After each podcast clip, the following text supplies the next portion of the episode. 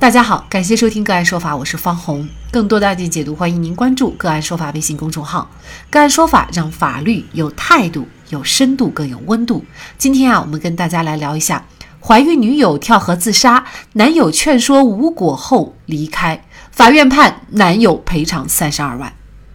据广州普法报道，小云和小哲曾经是一对情侣，恋爱四个月以后，两人因为感情和家庭矛盾分手。而当时小云已怀有身孕。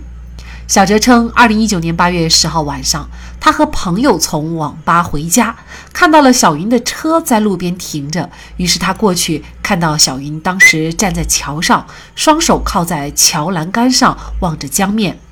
小哲称，小云和他讲了五分钟的样子之后，小哲就回去了。小哲朋友要小哲再去劝劝他，可小云还是靠着栏杆不听小哲的话。又劝了五分钟之后，小哲就自己先开车回家了。刚回到家的他，就接到了朋友的电话，说小云跳江了。小哲在派出所的笔录上提到，他感觉到在和小云说话的时候，有一种类似他要去寻死的感觉。小哲的朋友也提到，在小哲劝说无果以后，自行离开的时候，小云的情绪并没有好转。小云的姐姐在妹妹去世以后，就把小哲起诉到了法院，索赔三十六万多元。而法庭上，小哲对此的态度是，他认为恋人之间不算家庭，没有经过合法办理结婚登记，不受法律保护，也没有相互扶助救助的义务存在，目前也只能受道德的约束，并且在小云跳河自杀身亡的时候，双方的恋爱关系已经解除。那么本案当中，小哲对小云的死是否要承担责任？就这相关的法律问题，今天啊，我们就邀请云南大韬律师事务所副主任、婚姻家庭法律事务部主任、国家婚姻家庭咨询师谭英和我们一起来聊一下。谭律师您好，主持人好，听众朋友们好。嗯，好，非常感谢谭律师哈。小哲对小云的死到底承不承担责任？应该说很多网友啊都参与了讨论啊，呃，有的觉得应该承担，有的觉得不应该承担，各有各的理由哈，看似都有道理。那么在法律上有没有一个判断标准呢？呃，我们讲我们国家法律上的规则原则就是三个原则。一个就是过错责任原则，另外一个就是无过错责任原则，还有一个就是公平责任原则。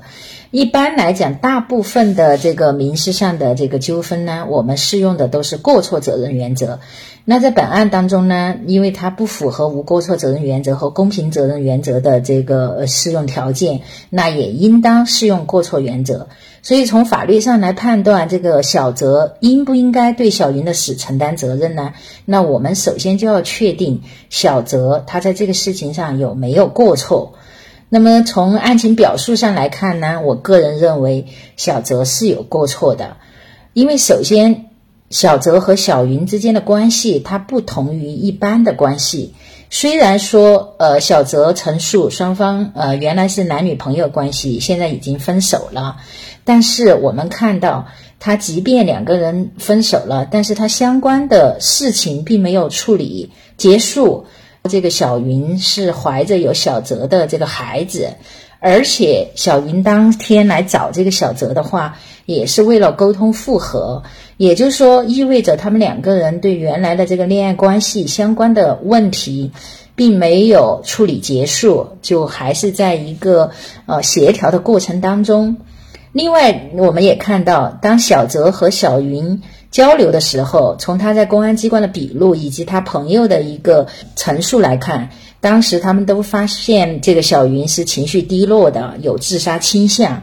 那在这种情况下，我们认为小泽就负有一个义务，他就应该对这个小云的这种情况引起重视，而且应当采取一个比较稳妥的一个救助措施。比如说，他劝解小云说劝解不了的话，那他可以把小云的家人叫来，把小云交给他的家人，或者就是报警，然后交给警察，至少应该要把他置于一个安全的环境当中。那我们看到事发地当时也是在一个小桥上面，那么下面就是江江水。从一般的认知，我们可以判断，就是说当时那个环境还是一个不太安全的一个环境。那我们也看到，就他们分开之后，小泽走了几分钟之后，那小云就跳江了。所以综合这些情况来看呢，那我认为啊，小泽在这个事情上是有过错的，他没有尽到相应的这个，就是说照看救助的一个义务。所以呢，我认为，呃，在这个从法律上来评判，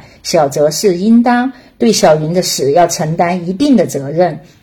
那么这个责任呢，我们说肯定不是全部责任。就是说，小云她作为一个健全的一个成年人，最后她跳江也是一个自杀的一个行为，所以她本身应该说对这个死亡，她是存在一个比较大的一个过错的，她应当要承担一个主要的一个责任。那有网友确实是说呀，他说小云呢，他其实就是一个自杀，并不是小哲让他自杀的啊，所以呢，大家会觉得小哲也没有什么这个过错。那么您是觉得，呃，小哲这个身份比较特殊，所以他有这个义务规劝他，或者是让他在一个比较安全的一个环境下。那可能有些人就会觉得，因为我们身边有朋友或者有认识的人扬言要自杀，是不是大家都有规劝的义务？或这个义务他尽到什么程度，在法律上就算没有过错？了呢？可能小哲当时也劝了，但是劝不动，他就走了。也不是说他没有尽的一点儿的这个规劝的义务都没有尽到哈。呃，这个呢，其实还是要分，就是说双方的一个关系的一个亲疏程度。就作为一般的朋友，或者就是说呃只是认识的人，那么扬言要自杀，那么其实从法律层面上来讲。并没有一个强制的义务，说你一定要有规劝，或者你要尽到刚才我们讲的对小泽的这个要求一个照看和救助的一个义务。那么，只是从道德层面来讲，我们认为，哎，有朋友或者是有认识的人，或者即便是不认识的人，你发现，那你道德层面来讲，啊，你是不是应该有规劝或者救助？但是从法律义务、法律层面来讲，就一般的关系是没有这个强制义务的。但是呢，就是说，嗯，小泽和小云，我们刚才讲了，他们本身原来是男女朋友关系，而且就是说，双方之间这个男女朋友关系还没有。处理清楚，包括小云还怀着他的孩子，所以他这个呢就有点特殊。那我们认为，从法律层面来讲，小泽是有这个相应的照看和救助义务。那么，呃，比如其他的，呃，父母和子女之间、夫妻之间，那么这些都是有特定，就是说权利义务关系的身份。那么这些之间肯定也就是有一个法律上的一个强制义务了。所以就是说，刚才就主持人这个问题，我觉得是要分人啊，就是看双方之间是一个什么样的关系，然后再来判断法律上有没有一个强制的一个义务。另外，关于刚才提到的一点，就是说小云是自杀，那小泽又不是说呃是致使他死亡的一个原因，也就是说又不是小泽去让他自杀或者怎么样的。确实是我们讲的，只是说小泽他应该有一个照看和救助的义务。如果真的是因为小泽的原因导致他自杀的话，那可能涉嫌的这个责任就更重大，或者有些都可能会涉嫌刑事犯罪了。比如说啊，小泽唆使他去自杀，或者，怎么的？呃，就说反正跟小泽有直接因果关系的话啊，那承担的责任肯定就更重大了。我们现在讨论的仅仅是，就是说这个自杀是小云自身的呃原因，他想去自杀，但是小泽只是没有尽到相应的救助和关照的一个义务，他承担一定的次要的责任。那这个案件呢，法院最终呢，确实是判决小哲啊赔偿小云的姐姐三十二万多元哈，还是认定啊小哲是承担一部分的责任哈，因为呢，主要是因为小哲没有及时尽全力采取有效的措施防止悲剧的发生，而自行离开了，放任小云自杀行为的进一步实施，并且呀，小云还怀有身孕，小哲呢仍应该具有恋人之间的相互扶助义务。其实呢，这个案件可能也提醒很多这个恋人朋友，无论是婚姻关系当中的夫妻，还是恋爱当中的男女，有些时候可能大家真的是为情所困，想不开就想以死相威胁。那在这种情况下呢，另外一方如果是一时置气或者不管不顾，他就有可能要承担赔偿方面责任是轻的，有些甚至还可能会承担一个刑事方面的责任哈。所以在类似案件当中，道德上的义务和法律责任之间。这个界限有的时候可能对于我们普通人来说还是很难把握的。嗯，是这样的。那首先要给大家讲一下，就是说道德义务和法定义务的一个区别。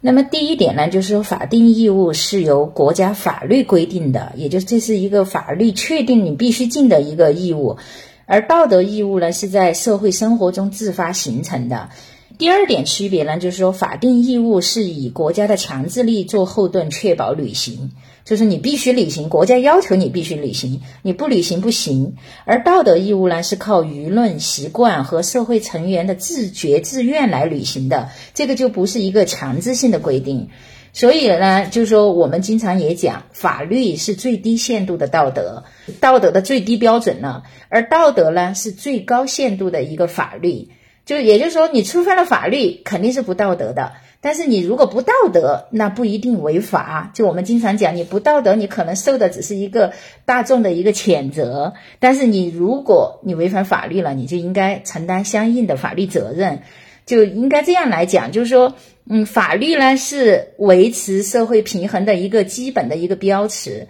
而道德可以让社会变得更加美好。所以刚才主持人讲这个之间界限如何把握，这个确实是有的时候是很难，就是说一个非此即彼的一个关系。有的时候可能从道德层面，它也会转化为法律层面的一个问题啊。那我们就希望就是说，在遇到类似事件的时候，那么大家都用就是说道德标准来要求自己。就刚才讲的，道德让社会变得更美好。就哪怕你没有法律上的义务，但是你多。就是站在道德的尺度上对自己高要求一点，那可能你会主动的就采取一些救助的措施啊，这些，那你是不是就能呃帮着这个社会，就是说规避一些呃悲惨事件的发生，让这个社会变得更加美好？所以这个界限呢，我觉得确实没有一个很明确的一个区别。啊，只是希望大家都从道德层面尽量就是说多做一点，然后呃多伸出自己的手，让这个社会变得更加美好。确实，如果我们每个人都以法律的标准来做人做事，想到的就都只是自己；而如果我们能够用道德、用利益他人的标准来做人做事，胸怀境界就提升了很多。古语云：“无恻隐之心，非人也。”面对曾经的恋人以及自己的骨肉，如果对于他们的生命不上心，不做些努力的话，法院做出否定的评价，或许能够换回他的良知。好，在这里再一次感谢云南大韬律师事务所副主任、婚姻家庭法律事务部主任、国家婚姻家庭咨询师谭英律师。那更多的案件解读，欢迎大家关注我们“个案说法”的微信公众号。另外，您有一些法律问题需要咨询，都欢迎您添加幺五九七四八二七四六七这部手机号的微信号向我们进行咨询，我们会将您的问题转给我们专业资深的律师进行解答。好，感谢您的收听，我们下期节目再见。